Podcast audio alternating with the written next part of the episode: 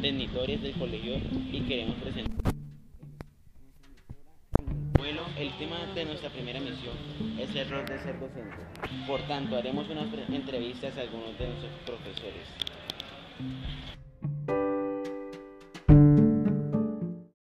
Seguimos aquí con el rector. Tengo una pregunta. ¿Qué le gusta de la docencia? Eh, la docencia es muy interesante porque uno se da cuenta de que los conocimientos que uno tiene y de pronto las experiencias de vida que uno ha tenido las puede transferir a otras personas que lo necesitan y que además de eso son muy prescindibles para su vida. Uno trata de extractar aquellos mejores momentos, aquellas cosas que representaron mucho para la vida de uno y precisamente eso es lo que uno quiere transferirle al estudiante. Fuera de eso, los, los conocimientos sobre un área específica o sobre un tema específico de la, de la vida normal. Entonces es importante por eso, porque el, el estudiante va a captar y lógicamente va también a modificar su vida cuando recibe este tipo de conocimientos. Tercera pregunta. ¿Cuál fue su profesor favorito en la primaria, bachillerato o universidad? O universidad. Pues uno recuerda mucho en la, en la primaria aquellos profesores que le brindaron a uno cariño, que le brindaron a uno comprensión, que fueron como sus segundos padres, pues esos profesores uno los recuerda, y los recuerda con mucho cariño porque además uno aprendió también de ellos bastante, con cariño y con amor. Eh, esos padres, esos profesores uno los recuerda demasiado. Ya en la época del bachillerato ya la exigencia se dio mucho más, porque ya eran profesores que, exigían y que también le, apretaban bastante a uno en la forma del comportamiento y en la forma de, presentar sus trabajos y demás. De ellos se, se, aprendió bastante, aquellos profesores que fueron exigentes en realidad, pero que también tenían su calor humano. en la universidad de pronto pues eh, la relación con los docentes es, es menos, es menor, es mínima, mucha, muchísima más exigencia. Me acuerdo mucho de aquellos profesores que dejaron huella en mi vida, ¿cierto? Como aquellos que más me exigieron en asignaturas donde yo más lo necesitaba y hoy en día recuerdo también con cariño pues aquellos que, que en realidad me, eh, eh, fueron incisivos en que nosotros aprendiéramos, eh, así fuera como fuera también pues dándonos a conocer la necesidad y la urgencia de que aprendiéramos lo que debe de, ser. ¿Todo para qué? Para que el ser humano hoy en día, pues, hombre, tenga una vida legal, una vida sana, una vida, pues, eh, llevadera, pero todo eh, siguiendo una línea, un comportamiento adecuado y, llevando un mensaje a los demás.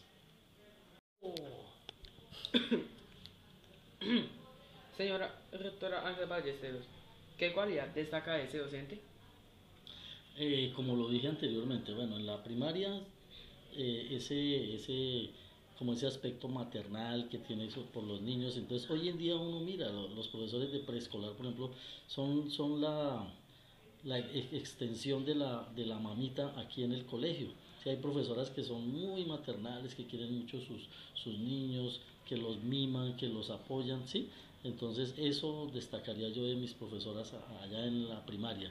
En el bachillerato, aquellos docentes que me enseñaron también a recorrer ya entender la vida como, como un ser humano ya en, crecimiento y en formación, ¿sí? Entonces aquellos que, que, me dieron a entender, bueno, qué es el ser humano, cómo es que funciona, digamos, la, la vida en realidad entre los seres humanos, eh, entender en realidad qué es lo bueno y qué es lo malo, porque hoy en día créame que en realidad lo que menos entienden los chicos es eso, ¿sí? tener una gran diferenciación entre lo que es lo bueno y lo que es lo malo. ¿sí? Y en la universidad, aquellos que me enseñaron en realidad a técnicamente manejar mi profesión, como lo es la economía, ¿cierto? Entonces, por eso fui yo maestro en economía. ¿Por qué? Porque aprendí mucho de aquellos docentes que me enseñaron las cosas como eran y como en realidad deben de ser, con alegría, pero también con mucha responsabilidad. Muy bien, señor rector, esa cualidad está muy buena. Esa cualidad estuvo muy buena de su profesor y del docente. Muy bien, gracias por respondernos. Seguimos con la siguiente pregunta. Quinta pregunta. En su labor como docente, ¿usted considera que aplica la cualidad que destacó de su profesor? Claro, se trata de eso. Uno lo que aprende tiene que obligatoriamente ponerlo en funcionamiento, porque aquel que aprende algo y nunca lo lleva a funcionar, pues no está haciendo nada en la vida, ¿sí? Si yo estudié medicina, pero nunca atendí un paciente, dígame qué, qué va responsabilidad, responsabilidad tiene en la vida, ¿cierto?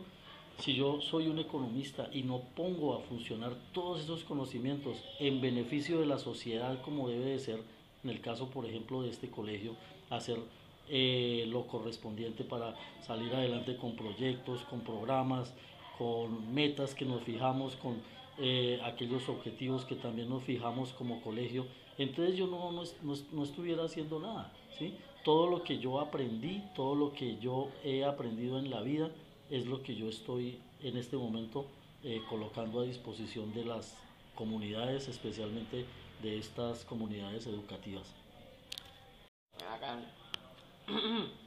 Seguimos aquí con el rector Ángel Ballesteros. Sexta pregunta. ¿Cuál era la crítica más recurrente que usted hacía a sus docentes en sus épocas de estudio? No, pues la crítica que uno siempre le hace a los docentes es, eh, eh, profe, no me dé tan duro. profe, por favor, eh, suave con nosotros. Profe, por favor, denos otra oportunidad. Profe, por favor, explíqueme nuevamente.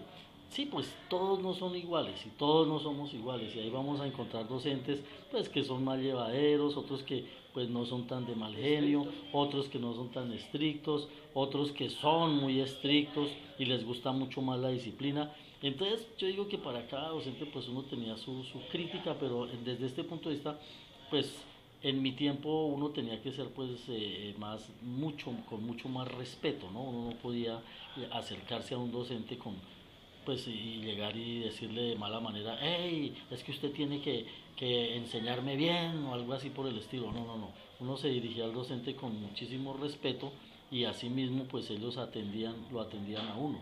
Pero sí, o sea, dependiendo del docente, así mismo pues iba su crítica, ¿no? Pero crítica, yo digo que en el, desde el punto de vista constructivo, ¿cierto? Nada de eh, ir uno a meterse o a interferir en la clase del docente, ni mucho menos pero sí como esas que les dije, ¿no? Profe, colabóreme un poquito más, eh, repítame la, la prueba, eh, ayúdenos para que haya un refuerzo académico, bueno, en fin, cositas así como esas. Seguimos aquí con el rector Ángel Ballesteros. Eh, séptima pregunta. Hoy en día los estudiantes son más espontáneos al realizar críticas a un docente de forma constructiva. Ah, mira que de pronto me anticipé a, a la pregunta porque fue lo que dije en la anterior, ¿sí? Eh, em, sí, hoy en día el estudiante es mucho más espontáneo porque pues puede hablar, hablarle al docente con mucha más eh, tranquilidad. Es decir, hoy en día no existe tanta presión eh, por el estudiante para que hable. Antes de lo contrario, se le pide al estudiante, hable mi hijo, mire a ver qué quiere, exprésese algo. Y lógico, si alguna cosa tienen que decirle al, docente, pues yo creo que con más espontaneidad se lo dicen, ¿cierto? De buena manera, eso sí es cierto. O sea, de pronto lo que no ha cambiado mucho, pues es eso, aunque hay estudiantes también que se pasan un poquito, pero lógicamente que no son todos, ¿sí? Pero hay algunos que sí, eh, es decir, ya se pasan, pasan a otro plano, pero eso es lo que toca evitar, de que el estudiante eh, pase a otro plano y que, eh, digamos, no sea respetuoso, no sea amable. Todas las críticas se pueden hacer con mucho, mucha decencia, con responsabilidad, ¿sí? Y lógicamente, pues, eh, manejando esos espacios donde el docente pueda atenderlo y pueda resolverle su, su problema, digo yo. Número 8. Octava y última pregunta para, el señor, para entrevista del señor Ángel Ballesteros Ruiz. Octava pregunta. ¿Qué, ¿Qué cualidad considera usted que debe tener un maestro innovador? Uy, qué buena pregunta. O sea, el maestro innovador eh, se caracteriza porque es un maestro que se sale de los parámetros normales, ¿sí? Es decir, eh, él, él, busca que su clase sea distinta a las demás. Se vale, se vale de medios, de medios que normalmente no se manejan. Pues pueden ser medios audiovisuales, pueden ser medios eh, eh, que tengan que ver con la lúdica, con la recreación, que tengan que ver, por ejemplo, con, con el, dinámicas en, la misma clase. ¿sí? El maestro innovador se trata precisamente de, de tener otros puntos de vista de cómo enseñar, que su metodología sea distinta, ¿cierto? Y que utiliza al máximo los medios que tiene a su disposición. Por ejemplo, aquellos que utilizan eh, el videobin, distintos programas tecnológicos, ¿sí? los que tenga a la mano, que crea, que crea, ¿sí? que ingenia. Eso es un maestro que, que quiere modificar el contexto de la educación y en el que él trabaja, ¿cierto?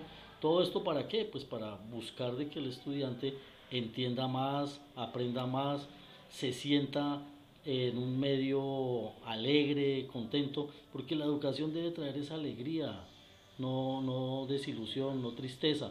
Entonces, el maestro innovador se caracteriza precisamente porque busca por todos los medios que el estudiante aprenda lo, lo que él está enseñando, que su ejercicio sea lo más llevadero y que el estudiante alegremente entienda y comprenda su mensaje educativo.